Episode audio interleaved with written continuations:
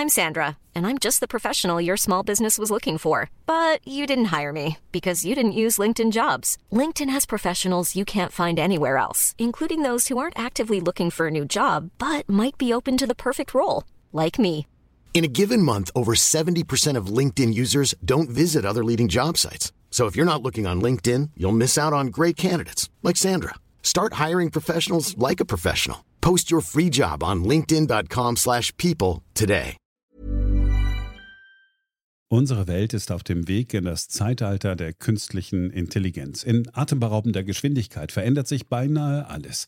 Besonders in der Geschäftswelt ist die ungeheure Dynamik des Wandels spürbar. Die Unternehmen und die Menschen darin sehen sich vor vielen Unsicherheiten und Herausforderungen. Der Aufstieg der künstlichen Intelligenz bedeutet neuen Wettbewerb, eine Flut von Daten, aber auch sich verändernde Fähigkeiten und die sich daraus ergebende Notwendigkeit von Veränderungen in den Skills von Mitarbeitenden und der Leistungsfähigkeit der Unternehmen.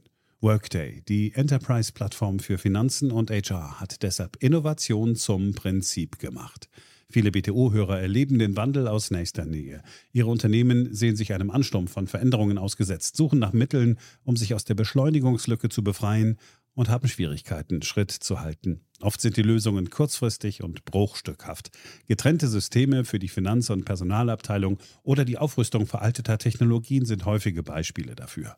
Um Unternehmen jeder Größe bei der Bewältigung dieser Herausforderung zu unterstützen, verfolgt Workday den Ansatz permanenter Innovation.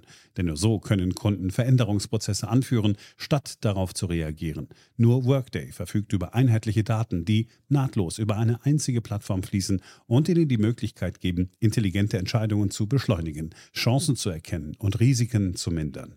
Workday versetzt sie in die Lage, Modelle und Prognosen zu erstellen und schnell und zuverlässig zu handeln, dank Echtzeitdaten und einer zuverlässigen in die Plattform integrierten KI. Besuchen Sie workday.com und erfahren Sie, wie Sie Fahrt aufnehmen können bei Ihrer Reise ins Zeitalter der künstlichen Intelligenz. Workday, die Enterprise-Plattform für Finanzen und HR.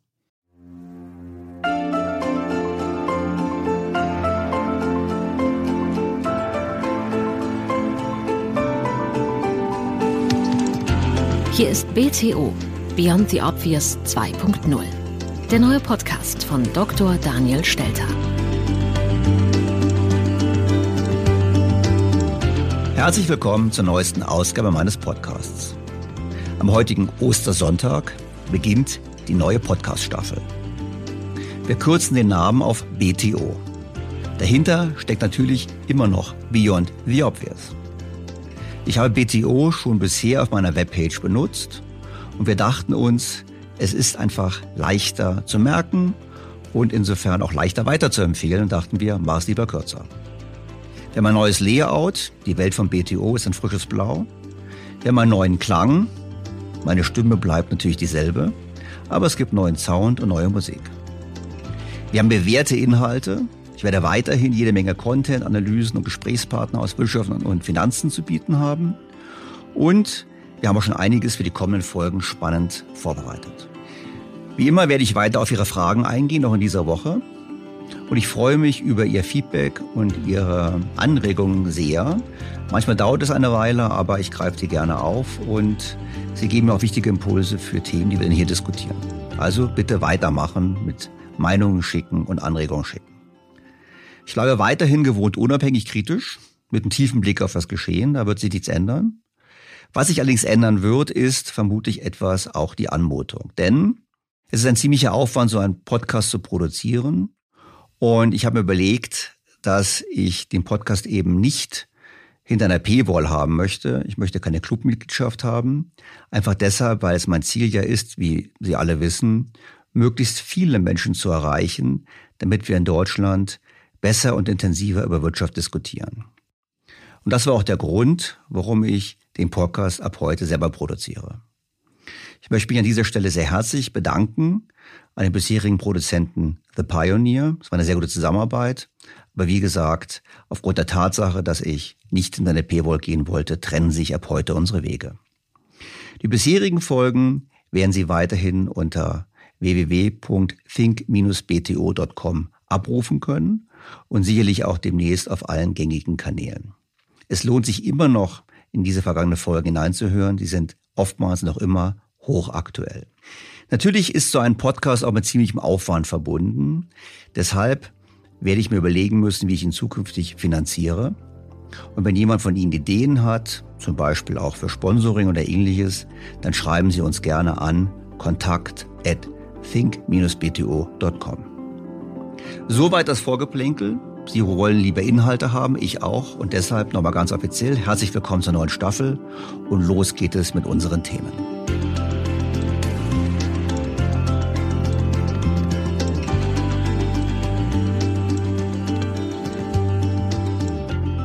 Wir gehen zuerst in die USA, denn es kommen gute Nachrichten aus den USA, genauer gesagt aus New York, der Stadt aller Städte. New York kehrt zur Normalität zurück. Und das hat einen ganz einfachen Grund. Da wird geimpft. Zwei Impfungen pro Minute sind da eine Selbstverständlichkeit und es werden immer mehr. Some breaking news to tell you about in the race to vaccinate. The news coming out of Albany just moments ago. Governor Cuomo announcing that New Yorkers 30 years of age and older will be eligible to receive the COVID 19. That's beginning at 8 a.m. tomorrow morning. And then a week after that, it'll expand even more. All New Yorkers 16 years of age and over will be eligible to receive the vaccine. That's beginning April 6th. All of this happening as the governor announced more than 2 million total COVID 19 vaccines vaccine doses have now been administered in New York State. Das Impfen in den USA funktioniert also sehr gut. Dort geht es Schlag auf Schlag, während in Deutschland die meisten noch auf eine Impfeinladung warten. Ja, gut, das ist natürlich zum einen die Folge einer erfolgreichen Impfkampagne, die wir gesehen haben, deren Grundlage übrigens von Donald Trump gelegt wurde, was ja auch mittlerweile in deutschen Medien auch diskutiert wird. Ich meine, er hat sehr frühzeitig massiv Ressourcen mobilisiert, frühzeitig eingekauft, aber auch die Produktion gesichert, auch die Logistik gesichert oder beziehungsweise wenn nicht selber, so hat er zumindest kompetente Leute damit beauftragt, das zu tun. Und das hat natürlich einen ganz großen Vorteil für Joe Biden, dass er sich eigentlich nicht mehr mit Corona beschäftigen muss, sondern er kann den Blick auf die Zukunft richten. Und genau das hat er in der vergangenen Woche getan. It's a once in a generation investment in America, unlike anything we've seen or done since we built the interstate highway system and the space race decades ago. In fact, It's the largest American jobs investment since World War II. It will create millions of jobs, good paying jobs. It will grow the economy, make us more competitive around the world, promote our national security interest, and put us in a position to win the global competition with China in the upcoming years. It's big, yes. It's bold, yes. And we can get it done. Ja, 2000 Milliarden Dollar sollen investiert werden in den USA. Äh, witzigerweise, auch Trump hatte so etwas versprochen vor seiner Wahl, hat aber nicht geliefert. Und schon vor fünf Jahren habe ich dazu geschrieben, dass natürlich so ein Programm der beste Ansatz wäre eigentlich, um die Stagnation, die wir seit der Finanzkrise erlebt haben, auch in den USA, mit aller Macht zu überwinden. Also dieses Thema der säkularen Stagnation, auch mal ein Thema gewesen in früheren Ausgaben vom Podcast, zu überwinden. Und deshalb ist es natürlich richtig, das zu tun. Das ist aber auch nicht ohne Probleme, denn Joe Biden spricht es an, er möchte den Wettkampf mit China gewinnen. Das setzt natürlich voraus, dass man nicht nur viel Geld ausgibt, sondern dass man das Geld auch richtig ausgibt. Also auch wofür man es ausgibt, ist entscheidend. Denn es können nur die Dinge wirklich den US-Amerikanern langfristig helfen, die die Produktivität steigern. Produktivität war immer wieder Thema hier im Podcast, auch gerade mit Blick auf Deutschland. Und man muss ganz klar sagen, die Stagnation der Produktivitätsfortschritte in den vergangenen Jahrzehnten war ein wichtiger Grund dafür, dass die wirtschaftliche Aktivität sich nicht so gut entwickelt hat und vor allem auch der Wohlstand nicht mehr in dem Maße gewachsen ist, wie er hätte wachsen können und auch müssen, gegeben die demografische Entwicklung. Vor dem Hintergrund ist es hochspannend zu sehen, was in den USA passiert. Und es wird auch Nebenwirkungen haben, was nicht zu leugnen sein wird, ist sicherlich die Fragestellung, was passiert mit der Inflation? Es gibt nicht wenige, und zu denen würde ich mich auch zählen, die davon ausgehen, dass das auch dazu beitragen wird, dass die Inflationsraten in den USA höher sind. Und das muss a priori keine schlechte Nachricht sein im weltweiten Vergleich. Und damit sind wir auch schon beim Thema der Vergleich zu Europa, wo man ganz klar sagen muss, Europa ist jetzt natürlich in jeder Hinsicht abgeschlagen, sowohl bei den Impfungen, aber auch was das Thema betrifft des wirtschaftlichen Aufschwungs, hinken wir gegenüber den USA deutlich hinterher und die schon bestehende Lücke wird sich weiter erhöhen. Offen ist sicherlich die Frage, wie das Ganze finanziert werden soll. Joe Biden ähm, nennt da zwar einige Ideen, aber ich bin sicher, das wird nicht ausreichend sein. We're going to raise the corporate tax. It was 35%, which is too high. We all agreed five years ago it should go down to 28%, but they reduced it to 21%. We're going to raise it back to up to 28%. No one should be able to complain about that. It's still lower than what that rate was between World War II and 2017. Just doing that one thing will generate $1 trillion in additional revenue over 15 years. In 2019, an independent analysis found that there are 91, let me say it again, 91 Fortune 500 companies, biggest companies in the world, including Amazon, that use various loopholes so they pay not a single solitary penny in federal income tax. I don't want to punish them. That's just wrong. That's just wrong. Farmer and teacher paying 22%. Amazon and 90 other major corporations paying zero in federal taxes. I'm going to put an end to that. Here's how we'll do it. We're establishing a global minimum tax for U.S. corporations at 21%. We're going to level the international playing field. That alone will raise $1 trillion over 15 years. Genau, also interessant finde ich ähm, zum einen den Ansatz zu sagen, wir besteuern Unternehmen etwas höher. Geben die Tatsache, dass die US-Unternehmen die Steuersenkung von Donald Trump zu einem sehr großen Teil dazu genutzt haben, einfach die Gewinne zu erhöhen und nicht mehr zu investieren, was ja eigentlich die Hoffnung war, spricht aus meiner Sicht gar nicht so viel dagegen, in der Tat zu sagen, lasst uns die Unternehmen etwas höher besteuern. Richtig ist es auch, global zu besteuern, weil was Joe Biden anspricht, ist ja auch bei uns immer in der Kritik, dass einige global agierende Konzerne faktisch gar keine Steuern zahlen, während äh, der lokale Buchhändler oder wir alle im konkreten äh, dem Zugriff des Steuerstaates nicht entgehen können. Interessant ist die Frage, was passiert eigentlich mit der Besteuerung? Werden die USA dann die globalen Gewinne alleine besteuern? Weil mit uns natürlich Europa auch nicht geholfen. Oder wie kann Europa sicherstellen, dass eben auch ein Teil der Gewinne auch in Europa besteuert wird? Das ist sicherlich eine Frage, wo die USA bewährt ihre Interessen werden durchsetzen wollen und vermutlich auch können, wenn die Europäer sich nicht organisieren. Trotz dieser Steuererhöhungen äh, wird natürlich eine große Lücke bleiben. Und was da durchscheint, ist meines Erachtens, dass sich die Anhänger der sogenannten Modern Monetary Theory, MMT, letztlich in der beiden Administrationen äh, durchgesetzt haben. Das Thema hatten wir auch schon früheren Podcast. Ich denke an die Diskussion mit Dirk Ehns in der 38. Folge im letzten August, immer noch nachhörenswert. Und ich glaube, dass dieser Überlegung eben den Großteil dieses Infrastrukturprogramms über die Notenbank zu finanzieren, denn nichts anderes ist MMT, wiederum erneut das Thema Inflation in Vordergrund stellen wird in den kommenden Jahren. Das Infrastrukturprogramm der USA wird uns sicherlich in künftigen Folgen noch intensiv beschäftigen. Für heute ist wirklich festzuhalten, die USA nutzten das Momentum der überwundenen Corona-Krise. Sie nehmen den Kampf, den Wettkampf der Systeme mit China an. Sie geben den Takt vor und die EU hinkt hinterher. Und das gilt auch für Deutschland.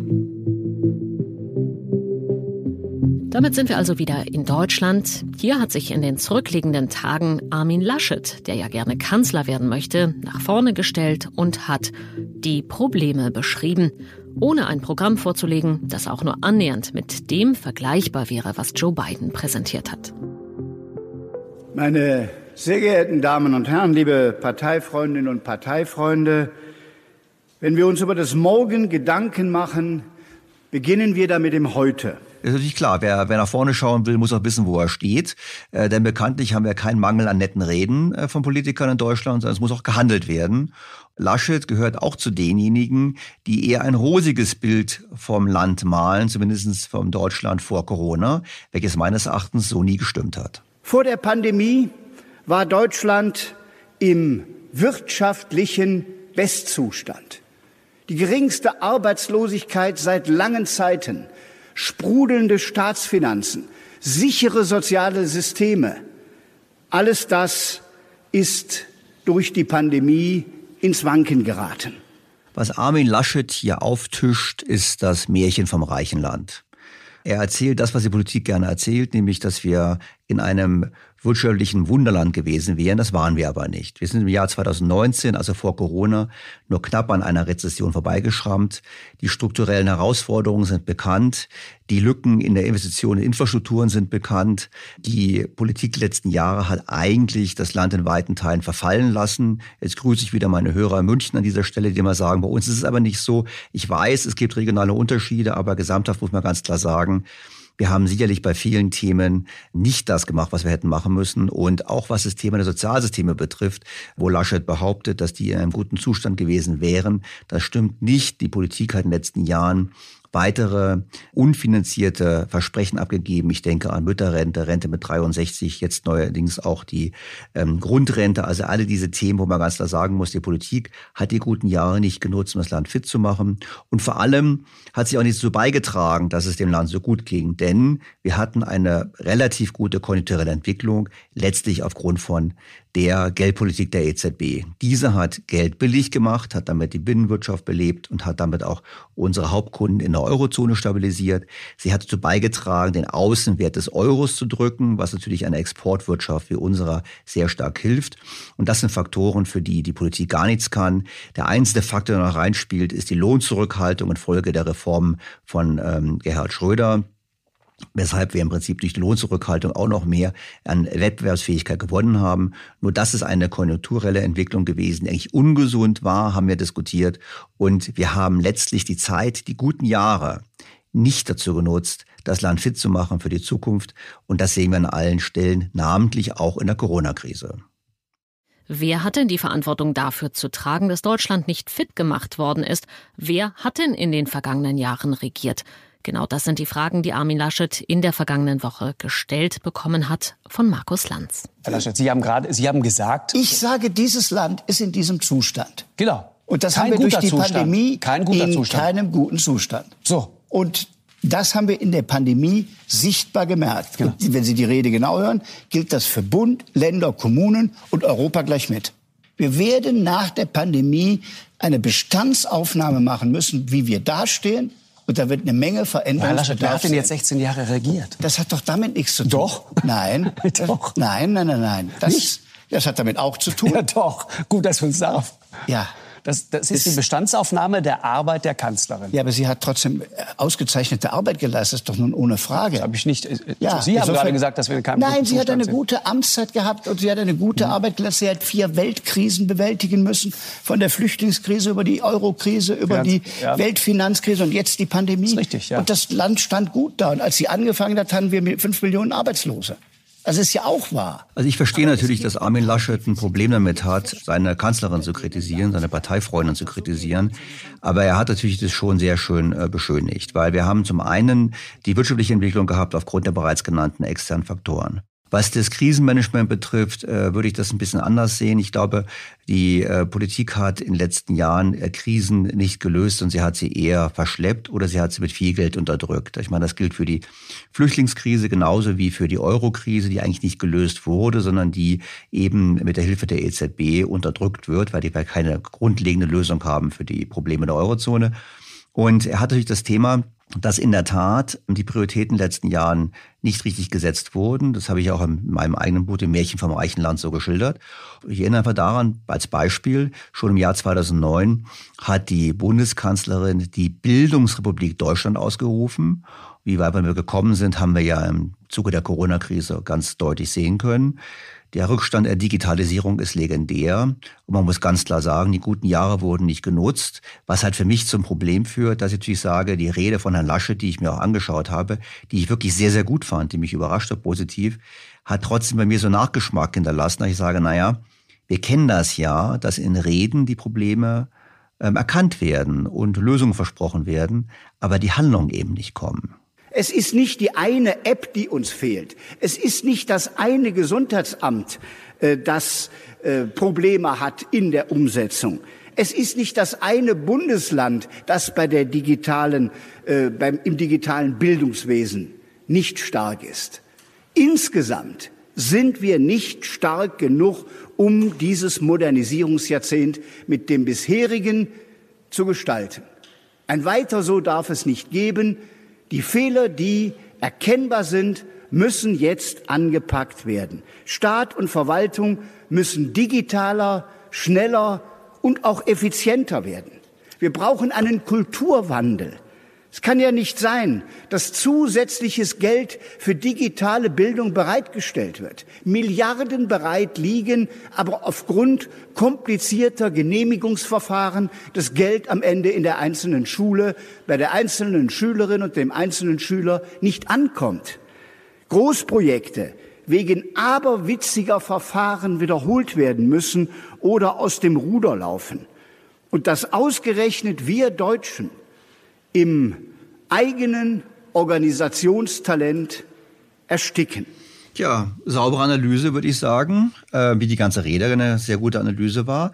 Nur die Union hat ja aufgerufen, Input zu geben zu einem Wahlprogramm. Und ich meine, das ist ganz klar, die große Herausforderung, vor der die Union steht, wie das ganze Land ist. Wir brauchen ein Sanierungskonzept für Deutschland. Wir brauchen auch den Willen, das Land zu sanieren. Es wurde offensichtlich jetzt für alle, dass das Märchen im reichen Land eben nicht stimmt. Und ähm, da wäre halt meine Hoffnung, dass in der Tat etwas passiert. Bis jetzt ist die Diskussion in Deutschland noch lange nicht so weit. Herr Laschet hat vielleicht dahingehend einen Beitrag geleistet, einen neuen Ton zu setzen. Und ähm, ich habe ihm, wie ich ja hier im Podcast versprochen habe, mein aktuelles Buch Ein Traum von einem Land auch geschickt, habe von ihm nichts zurückgehört. Also wenn Herr Laschet das hört, was ich jetzt bezweifle, aber wenn es ihm dann erzählt. Das Buch ist in der Staatskanzlei. Wenn es nicht weggeworfen wurde, muss es sich doch noch irgendwo in Düsseldorf ähm, auffinden lassen. Der Blick lohnt, weil in der Tat, glaube ich, wir brauchen ein dringendes Sanierungsprogramm für Deutschland. Ein weiteres so kann nicht funktionieren. Meine Sorge ist halt, gebe ich ganz unumwunden zu, auch Gefahr laufen, dann von dem einen oder anderen Hörer des Politiker-Bashings bezichtigt zu werden, äh, sehe ich halt die Gefahr, dass es immer gute Reden gibt vor der Wahl und nach der Wahl eben nichts Grundlegendes geschieht.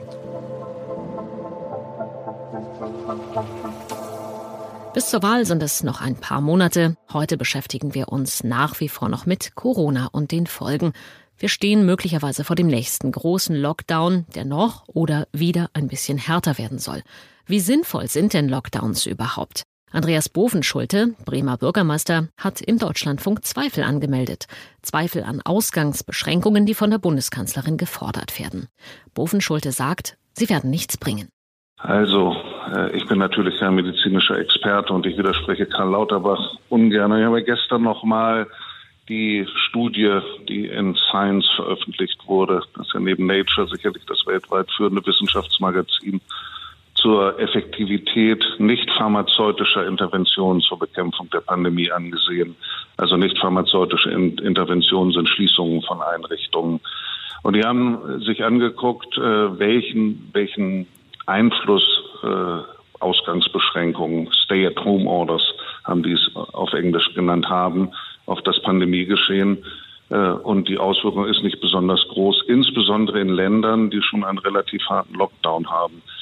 Und äh, wenn man sich anguckt, wie die Situation in Deutschland ist, ähm, die Universität Oxford macht ja so einen Indikator, wie hart ist der Lockdown in den jeweiligen Ländern. Dann hat Deutschland jetzt schon einen der härtesten Lockdowns in Europa. Und wenn man da jetzt Ausgangsbeschränkungen draufpackt, dann, so sagt die Wissenschaft, sind die zusätzlichen Auswirkungen relativ gering. Nun will ich trotzdem nicht ausschließen, dass es sinnvoll sein kann, bei steigenden Inzidenzen Ausgangsbeschränkungen in Betracht zu ziehen. Nur dann muss man vorher auch alle milderen Mittel, die zur Verfügung stehen, ausgeschöpft haben. Und das ist noch der Punkt. Wir haben diese milderen Maßnahmen nicht überall ausgeschöpft und wir setzen sie nicht durch. Und es lohnt übrigens ein Blick in diese Science-Studie und ähm, ich habe die am Samstag auf meinem Blog auch kurz zusammengefasst veröffentlicht, die Highlights. Und ich finde es total spannend. Die haben wirklich sich angeschaut, 41 Länder in der ersten Welle, also letztes Jahr Januar bis Mai 2020. Und sie haben festgestellt, die zwei wichtigsten Hebel war das Schließen von Schulen und Universitäten und die Vermeidung von Zusammenkünften von mehr als zehn Menschen. Und zwar fokussiert auf Restaurants, Bars und Nightclubs. Also Bars, Nachtclubs, sonst was. Alles andere hatte fast keinen spürbaren Effekt. Also die Schließung von kleinen Geschäften, von Kaufhäusern und ähnlichen hatten faktisch keinen Effekt. Und wenn man dann auf diese Maßnahmen eben noch ähm, Ausgangssperren lassen hatte, hatte auch das fast keinen messbaren Effekt mehr. Und ich bin dabei, wir in Deutschland sollten eben wirklich sagen, lasst uns die sinnhaften Maßnahmen ergreifen und diese Maßnahmen auch durchsetzen, statt wenn man die simplen Maßnahmen nicht durchsetzt, weitere Verschärfungen beschließen. Das passt ganz stark in das Bild, was eigentlich Herr Laschet ja auch skizziert hat von einem Land, was im Prinzip die falschen Prioritäten setzt und nicht in der Lage ist, in der größten Krise seit 1945 die richtigen Maßnahmen zu ergreifen. Was ich auch spannend finde, ist, dass, wenn man sich mal anschaut, was die Weltgesundheitsorganisation vorgeschlagen hat vor Corona. Also vor Corona haben die bereits gesagt, dass bei Atemwegserkrankungen man im Prinzip keine Lockdown-Maßnahmen ergreifen sollte, sondern man sollte die Risikogruppen besonders schützen. Das tun wir bekanntlicherweise immer noch nicht. Und man sollte eben auch verhindern, dass man sozusagen quasi mit simplen Maßnahmen die Wirtschaft runterfährt oder das gesellschaftliche Leben zurückfährt, ohne einen großen Nutzen dafür zu bekommen. Und wir haben, obwohl es vorher von der WHO nicht empfohlen wurde, genau das jetzt gemacht in der Krise. Und wir haben gesehen, dass der Erfolg gemischt ist. Vielleicht ein Wort noch zu den Schulen. Ja, die Studie zeigt, dass Schulen zu schließen richtig ist, wenn man die Verbreitung von Infektionen reduzieren möchte. Und man hat witzigerweise in Großbritannien gesehen, wo ja viel besser Daten erfasst werden als bei uns, dass im Herbst trotz der regelmäßigen Tests, die stattgefunden haben, fast 40.000 Fälle dann über Universitäten zustande gekommen sind. Und deshalb ist die Frage sicherlich, wenn wir die Schulen offen halten wollen, was wir sollten, dass wir dort eben ein ganz enges Testregime brauchen. Und wenn wir in Deutschland jetzt diskutieren, ob wir testen, ob wir zweimal in der Woche testen und dann noch die Frage aufwerfen, ob die Tests freiwillig sind, dann sind wir natürlich auf dem falschen Dampfer. Wir können auf der einen Seite nicht in den Schulen nicht ausreichend testen und auf der anderen Seite eine Ausgangssperre im Land diskutieren. Das passt schlichtweg nicht zusammen, zeigt uns aber, dass wir nach zwölf Monaten von Corona leider eben noch nicht ausreichend gelernt haben. Besonders betroffen von der ganzen Entwicklung sind natürlich die Hotels. Die Hotels, die übrigens in der Studie nicht aufgetaucht sind als große Infektionstreiber. Und deshalb spreche ich heute mit jemandem aus der Branche, nämlich mit Dr. Clemens Ritter von Kempsky. Dr. Clemens Ritter von Kempsky ist promovierter Mediziner und Betriebswirt und Geschäftsführer eines Luxushotels im Harz in Sachsen-Anhalt. Auf den ersten Blick die perfekte Kombination inmitten der Pandemie, Arzt und Hotelier. Und auch auf den zweiten Blick ist diese Kombination perfekt. Clemens Ritter von Kempsky hat all seine Talente und all sein Wissen zusammengeführt. Wir können Hotels öffnen, trotz des Coronavirus. Seine Antwort ist mit einem ausgeklügelten, detaillierten und wissenschaftlich überprüften Hygieneplan. Dieser Plan soll nicht nur für sein Hotel gelten, nein, er sagt, alle sollen ihn gern übernehmen, kopieren und sehr gern verbessern. Denn eines ist ihm klar, ein Lockdown ist keine Lösung, ein Lockdown ist der Verzicht auf eine Lösung. Ritter von Kemsky, herzlich willkommen in meinem Podcast. Vielen Dank, äh, Dr. Felter. Was würden Sie normalerweise am Ostersonntag machen? Diese, diese Folge des Podcasts erscheint am Ostersonntag. Wie wird das normalerweise bei Ihnen in den Hotels ausschauen? Also wir wären ein vollgebuchtes Hotel, würden Ostereier im Hotelpark verstecken und äh, mit den gesamten Familien ein wirklich auch wie aussieht schönes Osterfest feiern können. Aber die Realität ist eine andere, oder? Das Hotel ist geschlossen, richtig? Ähm, die Realität ist, dass unsere Gäste frustriert zu Hause sitzen, also wirklich ähm, zum Teil äh, den Tränen nah und sagen, wir wollen endlich mal raus. Wir wollen endlich mal wieder gut essen, Ruhe mit der Familie haben, ausschlafen, verwöhnt werden. Nichts lieber täten wir und wir verstehen das auch nicht, denn das Hotel ist da und wäre auch bereit. Also insofern könnte ich mir vorstellen, dass Sie das ein bisschen komisch finden, dass in Mallorca Urlaub möglich ist und im Harz nicht. Herr Stelter, Mallorca und Schlachthöfe auf, Hotels, inländische Hotels und Außengastronomie zu. Das verstehe ich einfach nicht. Jetzt gehen wir mal zurück, bevor wir mal auf die vielleicht auch Lösungsmöglichkeiten noch kommen. Ich meine, jetzt haben wir ein Jahr Pandemie. Ich gehe davon aus, Sie haben ja auch vor einem Jahr es anders gesehen. Ich meine, vor einem Jahr gab es einen Lockdown. Ich nehme an, Sie haben sich nicht gefreut, aber ähm, wie war das denn damals? Ich meine, es kam wahrscheinlich sehr spontan. Was hat es für Sie bedeutet, was es für Ihre Arbeitsplätze bedeutet? Dieser Lockdown kam tatsächlich wie ein Tsunami über uns. Ähm, wir wussten nicht, was da passiert. Wir wussten nur, das ist groß, da müssen wir durch. Ich erinnere mich noch sehr genau ähm, an den 18. März letzten Jahres. Das war übrigens ein Freitag. Äh, wir hätten bis Sonnabend aufhaben dürfen. Da bin ich morgens aufgewacht und habe einfach entschieden, ähm, ich mache heute zu. Ähm, das ist eine sehr einsame Entscheidung, die Sie da treffen. Die können Sie auch nur mit sich selber ausmachen. Bin also nach, ins Hotel gefahren, habe die Gäste gebeten, Verständnis zu haben, zu fahren Mitarbeiterversammlung einberufen, das erklärt, ähm, Garantie über Aufstockung Kurzarbeitergeld gegeben Lebensmittel verteilt, alles was verderblich ist, und dann das Hotel runtergefahren. Und dann? Dann habe ich die operative Leitung der Direktion abgenommen. Ähm, ich habe die gesamte Kommunikation an mich gezogen und mich auf das so gut es ging Unbekanntheit vorbereitet. Dabei ist Kommunikation oberste Pflicht gewesen. Das heißt, wir haben also regelmäßig Abteilungsleiter-Meeting gemacht. Ich habe äh, alle zwei, drei Tage äh, auf den Webseiten gepostet, Briefe geschrieben an den Mitarbeiter, Chatrooms für die Abteilungsleiter eingerichtet, also etwas. Ja, dann einfach gewartet, äh, was denn die Politik so da entscheidet. Es ist aber wahrscheinlich auch mit vielen Kosten verbunden. Also ich nehme an, Sie haben ja nicht nur die laufenden Finanzierungskosten für das Hotel, sondern Sie haben ja wahrscheinlich auch so ein paar Mitarbeiter, die trotzdem beschäftigen müssen. Nicht? Ein Hotel können Sie nicht anschalten wie ein Lichtschalter an aus. Das heißt, äh, zum Beispiel dieses äh, Hotel, äh, das größere Wellnesshotel von uns, liegt mitten alleine im Wald. Wenn Sie dort die Technik nicht täglich warten und laufen lassen, die Schwimmbäder, die Lüftungsanlagen, die Kühlanlagen, all das, dann kriegen Sie sie auch nie wieder an. Das heißt, Sie haben also die gesamte Technik läuft einfach weiter. Sie haben Ausgaben und Beschäftigungsnotwendigkeiten für Mitarbeiter, die dann nicht in Kurzarbeit sind, zum Beispiel in der Kommunikation mit dem Gast draußen. Das macht die ganze Reservierung, Sales Marketing läuft, Buchhaltung. Erinnern Sie sich doch nochmal an das Mehrwertsteuerchaos, was dort verursacht worden ist. Also bis heute äh, ungeklärt. Ähm, äh, Security, Sie müssen ja das Hotel bewachen, weil sonst ähm, finden Sie es auch nachher nicht wieder nach einem Jahr. Das sind alles Kosten, die müssen Sie weiter tragen, für die Sie eben keine Aufwendungsentschädigung kriegen und auch nicht über Kurzarbeitsgeld abgedeckt sind. Und natürlich Finanzierungskosten, was weiß ich nicht alles. Wie ist es jetzt überhaupt mit, wie war Ihre Erfahrung mit den, mit den Hilfen? Weil ich habe natürlich im Podcast schon diverse Beispiele gehabt von, von Unternehmern, die eigentlich verzweifelt waren bezüglich der Hilfen. Hatten Sie da bessere Erfahrungen? Also wurde Ihnen, haben Sie im Rahmen der Rettungsprogramme der Bundesregierung und des Landes ausreichend Mittel bekommen?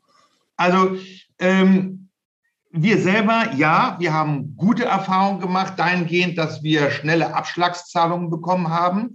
Das liegt aber einfach an einem hervorragenden Wirtschaftsprüfer, mit dem wir zusammenarbeiten. Ich weiß aber von so vielen, die monatelang, also wirklich alle sämtliche Ersparnisse zusammengekramt haben, um irgendwie noch die letzten Leute zu bezahlen oder irgendwelche Rechnungen bezahlen. Das ist im Großen eben nicht gut gelaufen. Ich persönlich muss sagen, es ist gut gelaufen. Es ist aber ein Chaos in den gesamten Hilfen. Also wenn ich jetzt mal diese ganzen Überbrückungshilfen 1 bis Ultimo sehe, die sind doch alle Blödsinn, diese ganzen Nachbesserungen, die neu erlassen, dann wissen Sie, stellen Sie einen Antrag, dann gibt es irgendwelche Nachbesserungen, die dürfen Sie aber erst wieder ähm, bei der Abrechnung, bei der Endabrechnung einbringen.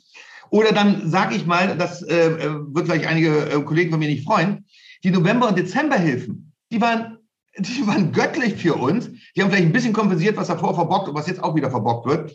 Es ist aber ein Chaos und das ist das Problem, Herr Stelter. Wir haben keine klare Strategie, wie wir die tatsächlichen pandemiebedingten Kosten bei der vergessenen Branche, will ich mal nennen, mit zweieinhalb Millionen Arbeitnehmern einigermaßen realistisch aufarbeiten, abfangen und damit die Betriebe am Leben halten. Niemand will Geld verdienen, aber wir müssen die Betriebe weiter aufrechterhalten. Denn wir brauchen diese Betriebe. Diese Betriebe sind ja nicht nur eine selber eine wichtige äh, Wertschöpfungsbranche, sondern sie der maßgebliche Impulsgeber für den ländlichen Raum. Und da sehe ich zum Beispiel einen, einen enormen Schaden gerade stehen, weil es werden viele Hotels und Gastronomien im ländlichen Raum nicht mehr eröffnen. Und damit ist das, was den ländlichen Raum attraktiv macht, ist auf Jahrzehnte verdorben. Und damit verlieren wir ja auch die Fachkräftezuwanderung im ländlichen Raum, was die dort ansässige Industrie betrifft. Wir verlieren die Lebensqualität für die Bevölkerung. Das ist ein Desaster, das sieht zurzeit bloß noch keiner. Was Sie im Prinzip sagen, ist, es trifft die Branche hart, aber es geht nur darüber hinaus. Das heißt, Sie haben einen Ausstrahlungseffekt, gerade in, Sie sind jetzt in Ostdeutschland, also eher in, in, in Gegenden ohnehin mit schwieriger Wirtschaftsstruktur und schwieriger, schwieriger Demografie. Da sagen Sie im Prinzip, es gibt sozusagen einen Effekt, wenn das Hotel wenn die Hotels oder die Restaurants nicht mehr überleben, dann hat es auch noch Implikationen für andere Firmen.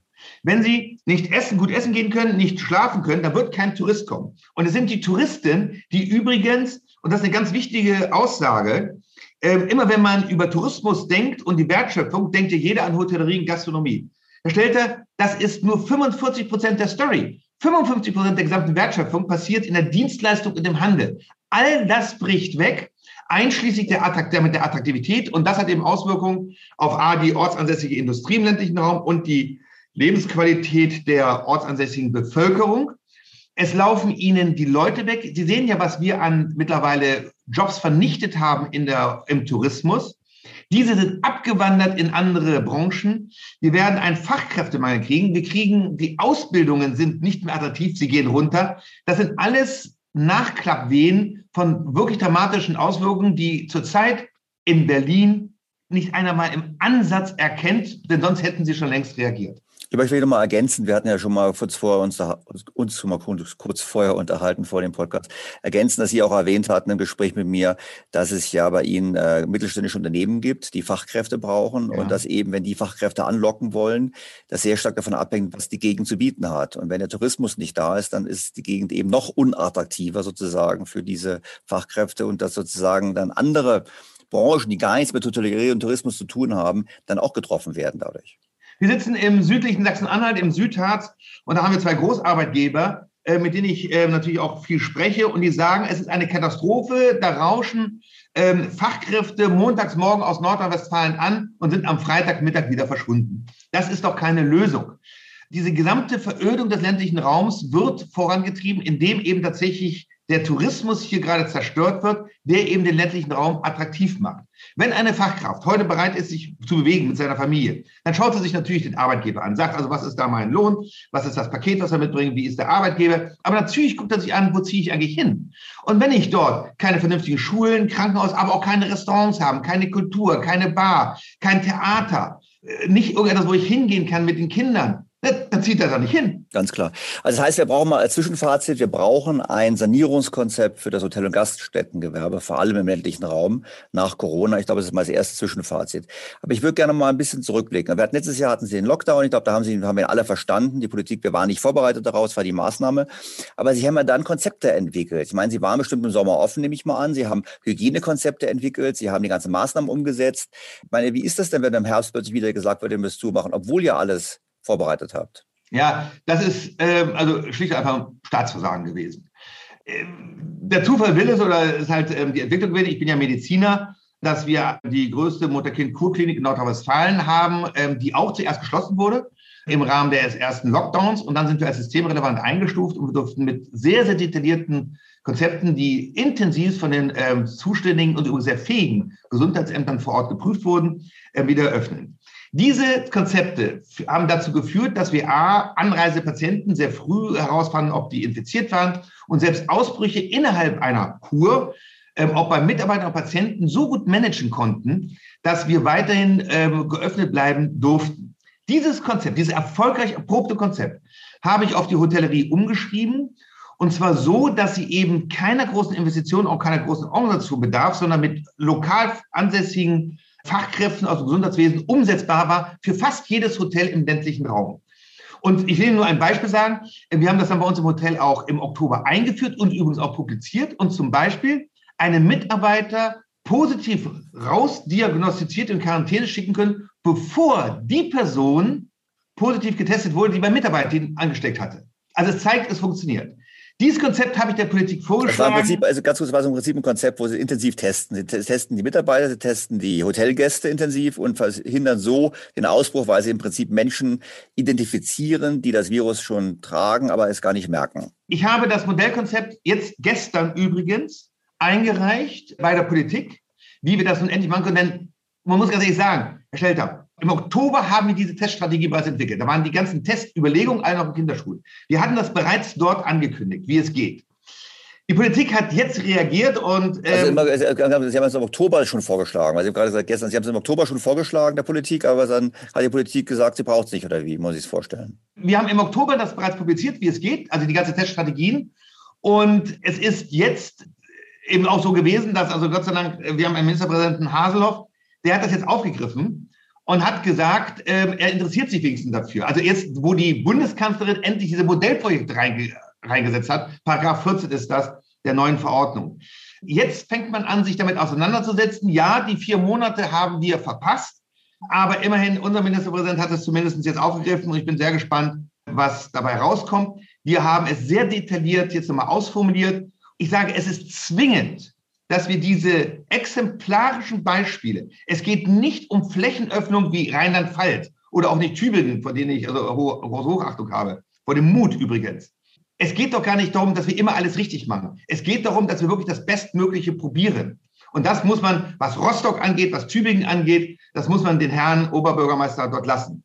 So, dieses Konzept sieht eben nicht vor, die einfach unkontrollierte Öffnung aller Hotels, dann gucken wir, was passiert. Nein, unter einem sogenannten T-Shape-Modell, das heißt ein quer horizontal gespannter Schutzschirm, wo wir die gesamten ähm, Hygiene, Sicherheits- und Verhaltensregeln drin haben, sehr detailliert. Und dann das T, das ist diese vertikale Stütze, wo wir unternehmensspezifische ähm, Ansätze für das Unternehmen ausgearbeitet haben, jetzt mal für ein und zwei Hotels. Und ich sage, lasst das zu und derjenige, der seinen Laden infektionssicher führen darf, der darf einfach aufmachen. Denn warum soll ein Schlachthof aufmachen dürfen und die Hotels nicht? Das ist nicht zu erklären, weil wir sind, wenn wir mal zum Beispiel die Evidence-Based-Studie nehmen vom RKI, die haben ja gerade die Hotels, das RKI hat das Gefährdungspotenzial in Subgruppen unterteilt, in 17 Stück. Und Nummer 16 und 17 sind Hotels, Parks und Spielplätze. Wir haben das geringste Infektionsrisiko. Das Konzept, was wir jetzt eingereicht haben, hat eines der am meisten detaillierten Sicherheitskonzepte, die ich persönlich kenne, in, nicht nur in der Branche, sondern auch äh, branchenübergreifend. Es bedarf jetzt des Mutes der Politik zu sagen, wir müssen diese Beispiele zulassen. Denn, Herr Stelter, sind wir doch mal ehrlich, die epidemiologische Realität ist doch eine andere. Kein Mensch weiß, welche Mutanten auf uns zukommen. Kein Mensch weiß, wann wir den richtigen Infektions-, äh, Immunitätsstatus haben. Schon gar nicht, wie lange der hält.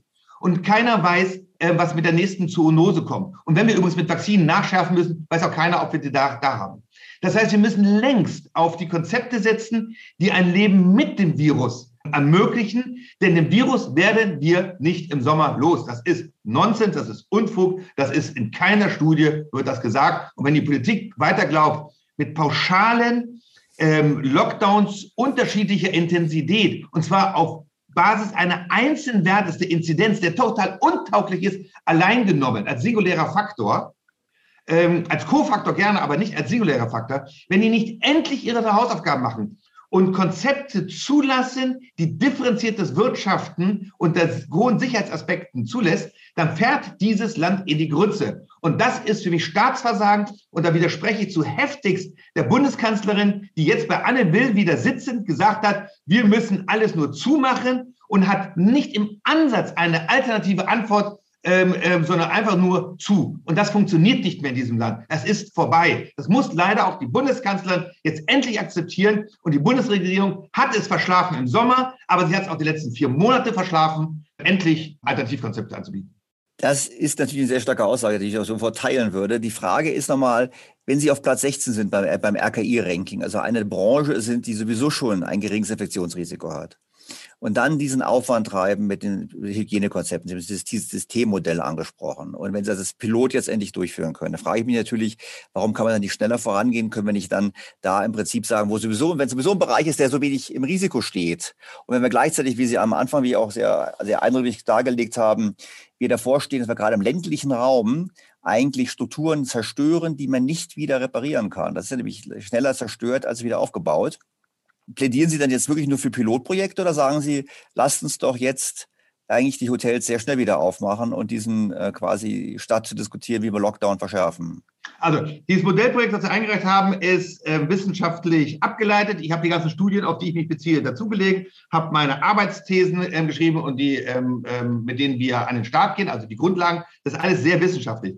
Für mich ist es klar, dass wir damit ein Superior sind, vielen, vielen anderen geöffneten ähm, Sektoren gegenüber.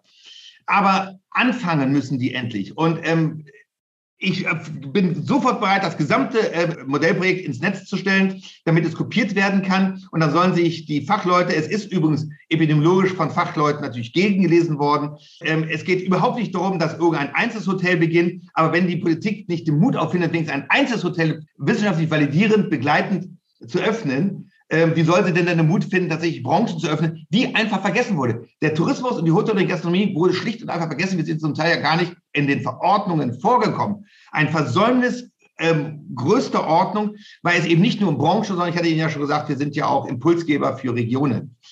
Wissen Sie, ich bin kein Politiker. Ich bin zwar Gemeinderatsmitglied, parteilos und Einzelkandidat, darauf bin ich auch stolz, aber ich werde und kann nicht Politiker werden, weil ähm, wir leben davon, dass wir Entscheidungen treffen und die Verantwortung übernehmen. Die Politik, so mein Eindruck, was die Bundesregierung angeht, trifft Entscheidungen, wie sie Steuergelder irgendwie einsetzt, aber übernimmt keine Verantwortung. Vor allen Dingen ist sie nicht mutig. Jetzt gehen wir noch mal ganz kurz auf die äh, Situation noch mal von, von Ihrem Geschäft ein. Sie haben ja gesagt, Sie haben, Sie betreiben verschiedene Hotels. Sie haben gesagt, die Hilfen waren ganz gut. Die Frage ist jetzt, trotzdem ist es natürlich schon so, auch bei Ihnen, würde es natürlich schon die Leistungsfähigkeit für die Zukunft deutlich geschwächt haben. Also wenn Sie Investitionen tätigen wollten, gehe ich davon aus, dass Sie einige nicht tätigen können. Das heißt, wahrscheinlich auch Projekte. Ich glaube, Sie wollten ein neues Hotel auch eröffnen. Also Projekte sind wahrscheinlich erstmal auf Eis gelegt worden, einfach aufgrund der Tatsache, dass ja auch selbst, obwohl Sie ja gut durch die Krise gekommen sind, sind natürlich auch Sie geschwächt war durch die Krise wurden wahrscheinlich. Lassen Sie mich bitte eins korrigieren, wenn das so angekommen sollte, die Hilfen sind nicht gut. Also ganz eindeutig nein. Ich will sagen, wir haben Glück gehabt, dass wir relativ schnell zu Abschlagszahlungen kamen. Und wir waren ein sehr starkes Unternehmen und das hat sich nicht geändert. Ähm, das kann ich nicht für ganz viele hochengagierte und kompetente ähm, Kollegen von mir sagen. Die gehen tatsächlich an der Krücke und werden ähm, entweder nicht mehr aufmachen oder nach zwölf Monaten wieder schließen, weil es einfach nicht geht. Was ich einfach fordere, sind sehr viel einfachere Systeme, wie wir diese Branche A wieder retten und äh, erstellt haben. Äh, es gibt da eine Überlegung, die will ich gerne hier mal formulieren. Die hört sich vielleicht am Anfang komisch an, aber sie ist gar nicht so unmöglich. Womöglich es gibt eine ganz einfache Lösung. Statt dieser 25.000 Hilfsverbesserungen äh, und immer wieder ähm, FAQs und ähm, all den ganzen Kram, könnte man rein theoretisch für die 2020er sagen, wir gleichen das Bilanzdefizit der Hotellerie Gastronomie aus. Warum? Ganz einfach. Dort sind ja mittlerweile auch Hilfen geflossen, sind alles in die Bilanzen mit, mit eingegangen.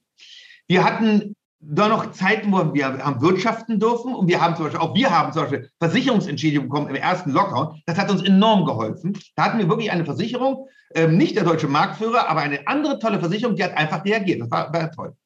Diese würden alle in die 20er, 20er Defizite reinfließen, werden also mit berücksichtigt und würde vor allen Dingen auch abdecken unsere extra Personalkosten, die wir ja haben, wie schon vorhin erklärt, in Technik und Security. Mhm. Und vor allen Dingen, es gibt einen weiteren Punkt. Die Bundesregierung hat angeboten, Verlustrückträge mehrere Jahre zurück zuzulassen. Das heißt, dort fließen dann wieder Steuern zurück. Wenn wir die Verluste aber ausgleichen auf, auf Bilanzebene 2020, dann gibt es keine Steuerrückerstattung. Und dieses Geld würde nach unserer Einschätzung ausreichen, cross-subventioniert die Familienunternehmen zu stützen, die wir eben dann auffangen, indem wir die Verluste ausgleichen. Ich glaube nicht, dass, das, dass dieser Vorschlag eine hohe Cash-Relevanz für den Staat hätte. Und deshalb für 2020. Also ich will es mal, dass das für die Hörer nochmal nachvollziehbar ist. Was Sie im Prinzip sagen ist, wir haben letztes Jahr Umsatz gehabt. Wir haben auch vielleicht ein paar gute Sommermonate gehabt, wenn das Wetter gut war und die Leute alle gekommen sind. Das ja. ist sicherlich beim einen oder anderen auch der Fall. Und wir haben mehr oder weniger gut Hilfen bekommen. Trotzdem hat das nicht gelangt, weil wir haben ja einige Fixkosten. Wir haben ja trotzdem auch, wenn geschlossen waren, Kosten gehabt.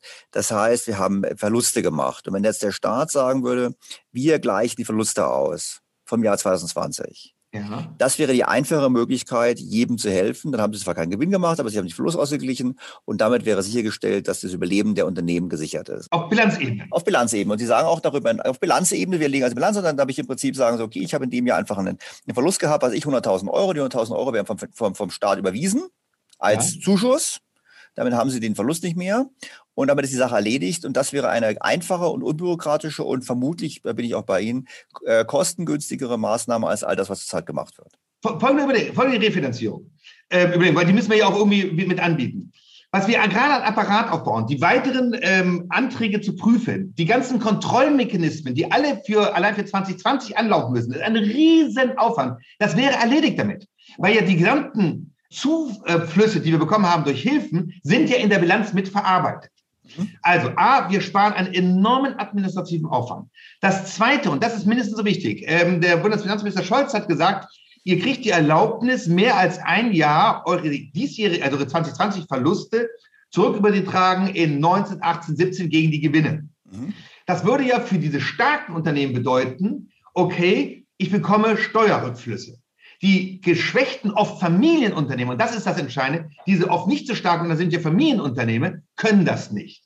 Weil sie einfach nicht genug Gewinne gehabt haben. Sie haben im Prinzip gar nicht genug Gewinne gehabt, mit denen sie verrechnen können in der Vergangenheit. Exakt. So, und wenn wir jetzt sagen, das, was an sich einkalkuliert ist an Steuerrückflüssen in die sehr starken Unternehmen, diese Gelder nehmen wir, um die Bilanzdefizite aller Unternehmen auszugleichen, dann, dann kommt das natürlich nicht auf den Euro genau raus. Aber die Größenordnung wird sich sehr relativieren, vor allen Dingen versus der Abschaffung des Gesamtaufwandes der Überprüfung und weiteren Bewilligungen von Anträgen.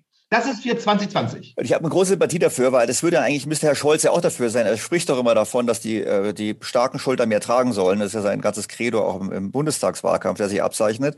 Und es wäre genau dieses Prinzip, weil Sie im Prinzip sagen, Sie fördern ja gerade die Kleinbetriebe, Sie fördern gerade, was heißt fördern Sie? Sie helfen denen, die eben ohnehin eine dünne Kapitalbasis haben und ohnehin mit geringen Gewinnen arbeiten. Das leuchtet mir sehr ein, muss ich ganz klar sagen. Es ist eine sozialverträgliche Umverteilung und es würde ja so weit gehen, dass die Unternehmen, also auch die starken Unternehmen, die dieses Jahr Verlust gemacht haben, die holen sich das Geld ja aus 19 wieder, dürfen sie ja sowieso.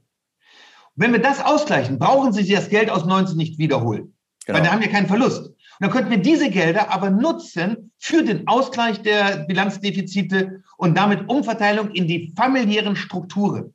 Die, meine Frage wäre an der Stelle natürlich nur, langt das eigentlich? Ich meine, jetzt haben wir, dann hätten wir die Hilfe für 2020. Ich meine, Sie werden auch für 2021 Hilfe brauchen. Ich meine, jetzt haben wir schon April.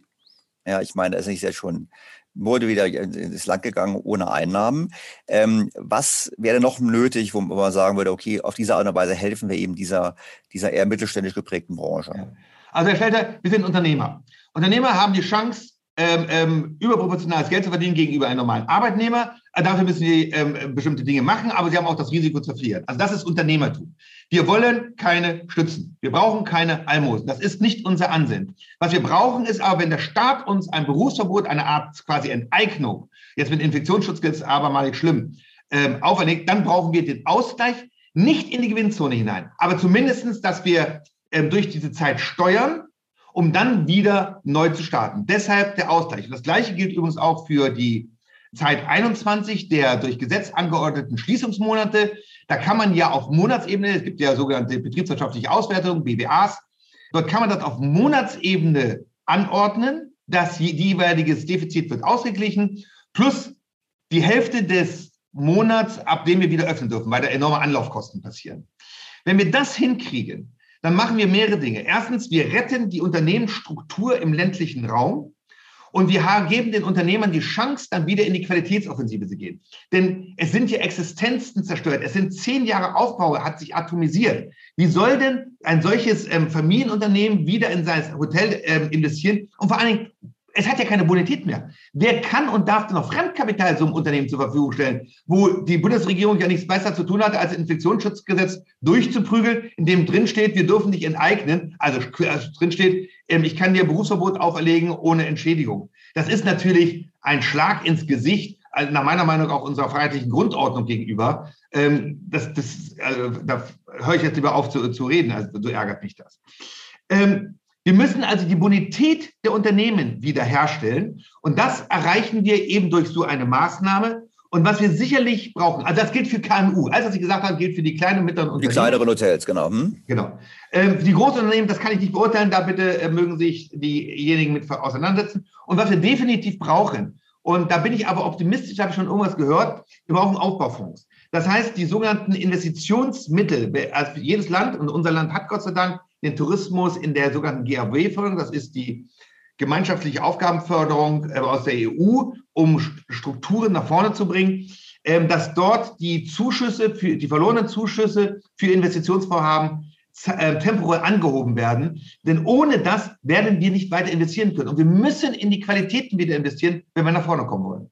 Also okay, im Prinzip Hilfe fürs letzte Jahr und auch Wiederaufbauhilfe dazu noch, um im Prinzip gerade im ländlichen Raum, wie Sie betont haben, eigentlich der, den Tourismus zu retten. Darf ich zusammenfassen?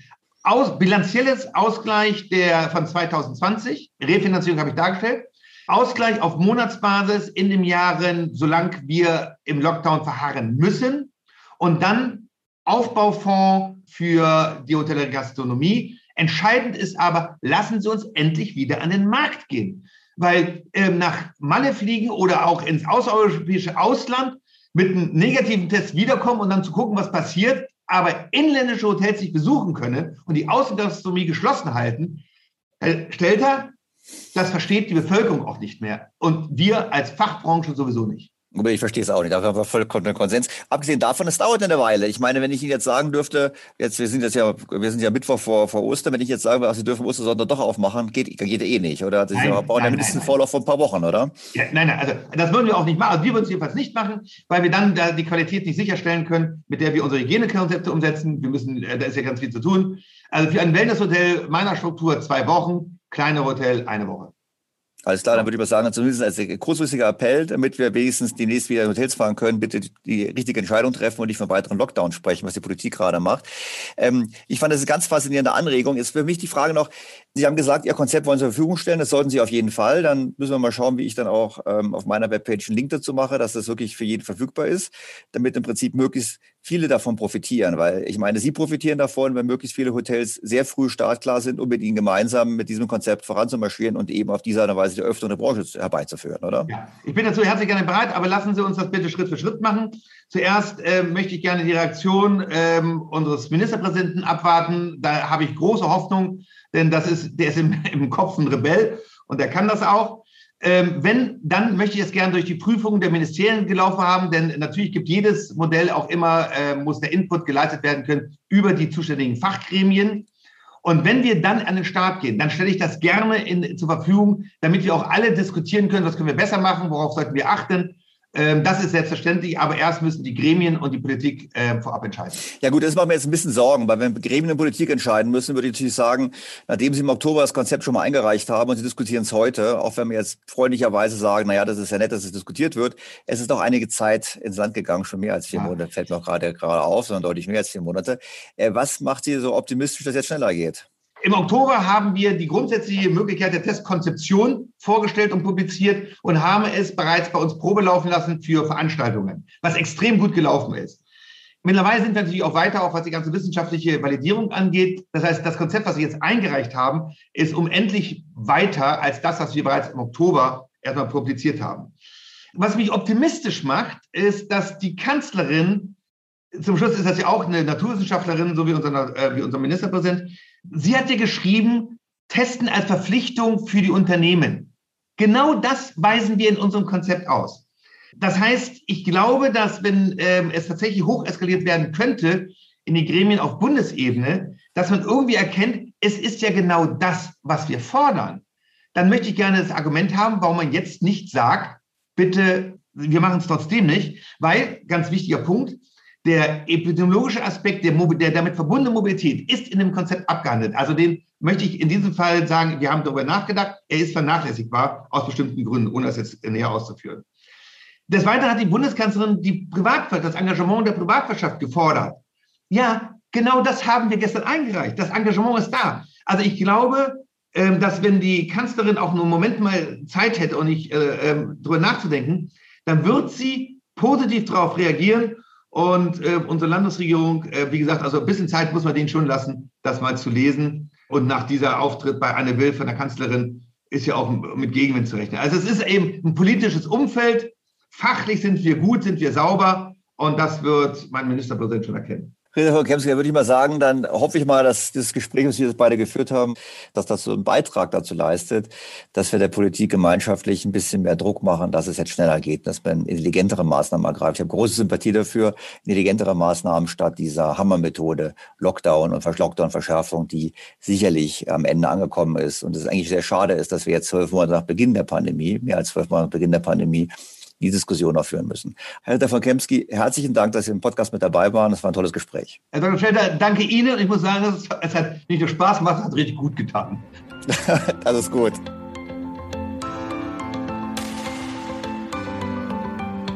Was mich besonders begeistert hat an dem Gespräch, ist einfach das Unternehmertum die Sache zu sagen, ich klage jetzt nicht, ich finde es zwar Mist, aber ich habe einen konstruktiven Vorschlag.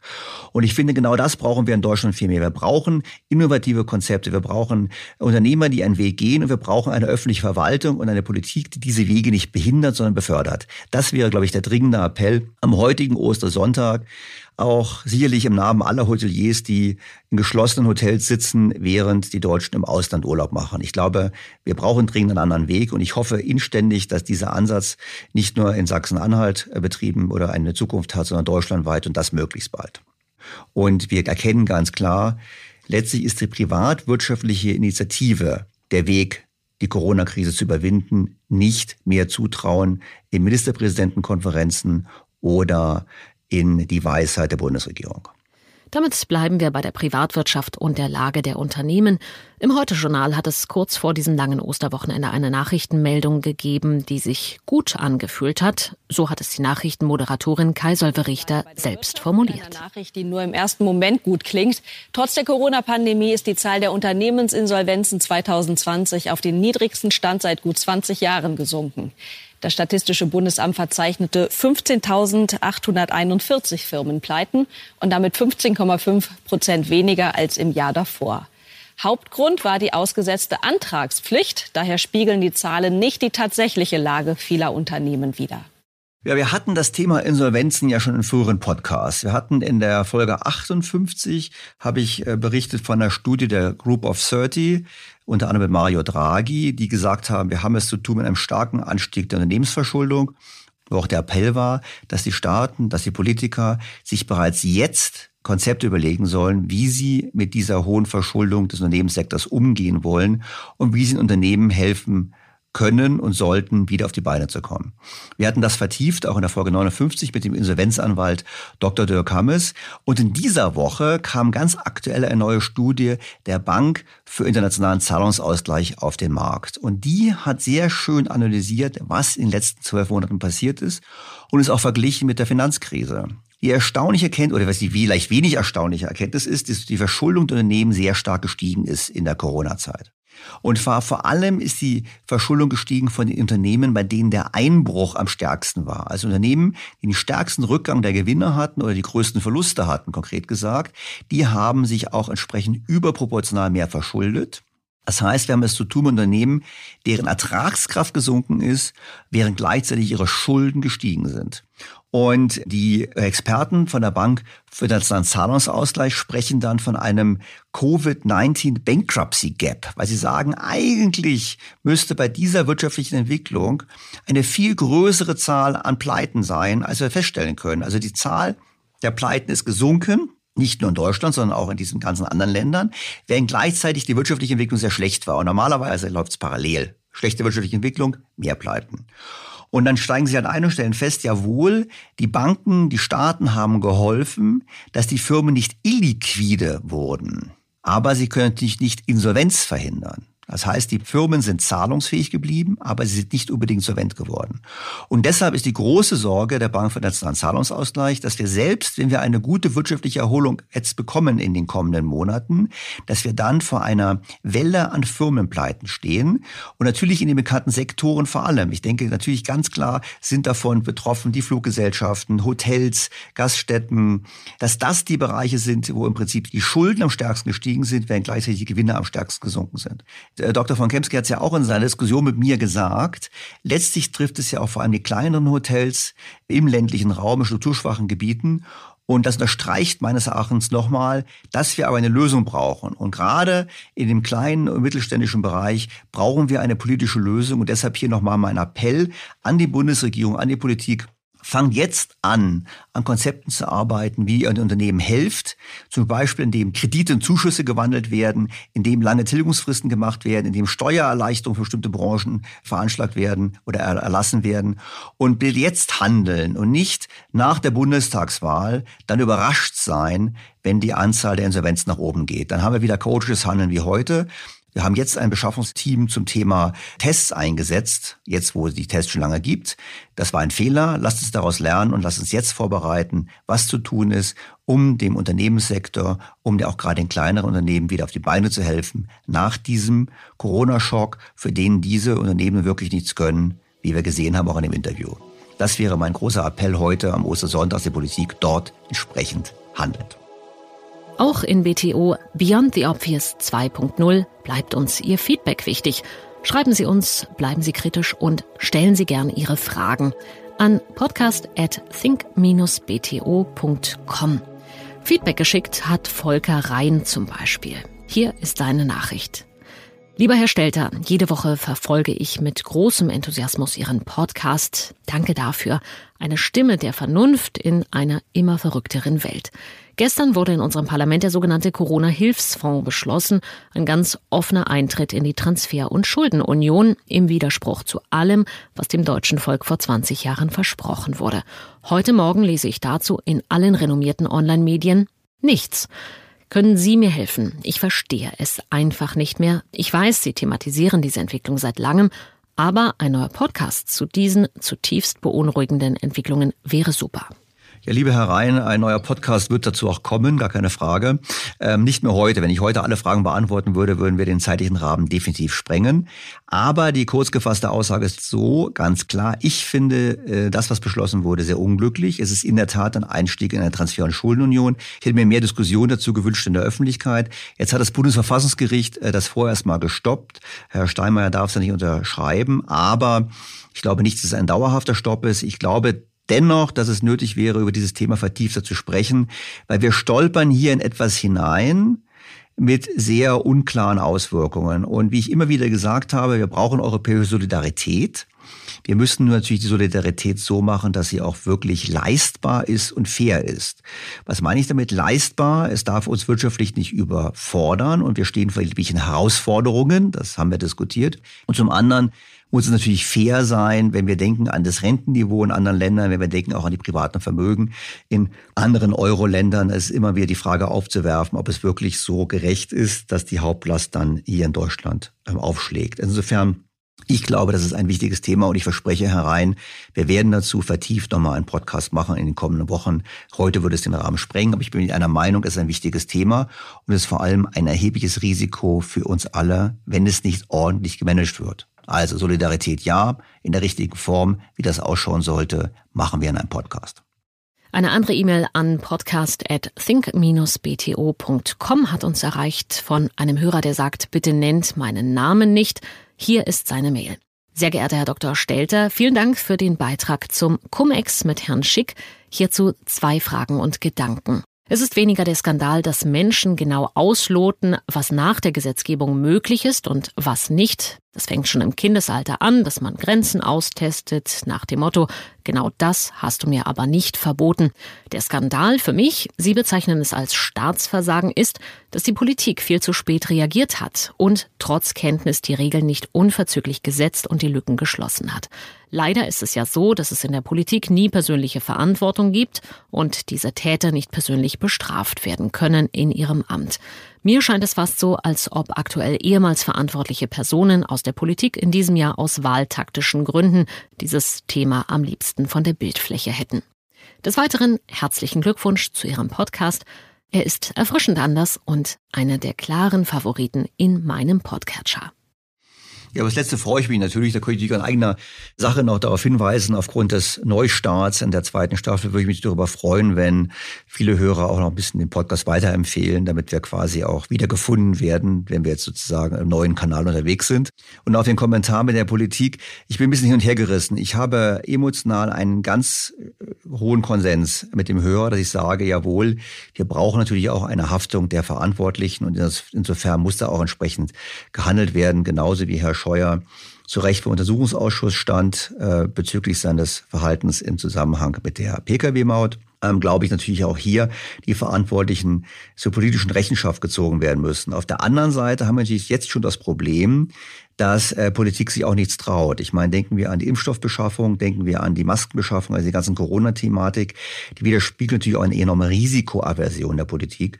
Das ist hier eine Frage, wie können wir damit umgehen? Und ich habe dazu übrigens auch schon ein Gespräch geführt mit jemandem, der intensiv sich mit Verwaltungen beschäftigt, über die Frage, kann die deutsche Verwaltung eigentlich so umgebaut werden und so mobilisiert werden, dass sie in Zukunft besser wieder funktioniert. Da spielt auch das Thema der höheren Risikobereitschaft eine Rolle. Das wird in den kommenden Wochen, vielleicht schon in der kommenden Woche, je nachdem, was aktuell passiert, hier thematisiert werden. Also ich glaube, jawohl, politische Verantwortung. Auf der anderen Seite, wir brauchen eigentlich wieder auch mehr äh, Politiker, die mutig sind und die handeln. Ich hätte mir da in der Corona-Krise mehr gewünscht. Das war die erste Folge der neuen Staffel BTO Beyond the Obvious 2.0 mit Dr. Daniel Stelter. Sie finden mehr Informationen und Hintergründe zur Finanz- und Wirtschaftslage in Daniel Stelters Blog Think bto.com. Herzlichen Dank fürs Zuhören. Hat Spaß gemacht, hoffe ich. Mir hat Spaß gemacht, ich hoffe Ihnen auch. Freue mich auf Ihr Feedback und auf ein Wiederhören in der kommenden Woche. Ihr Daniel Stelter.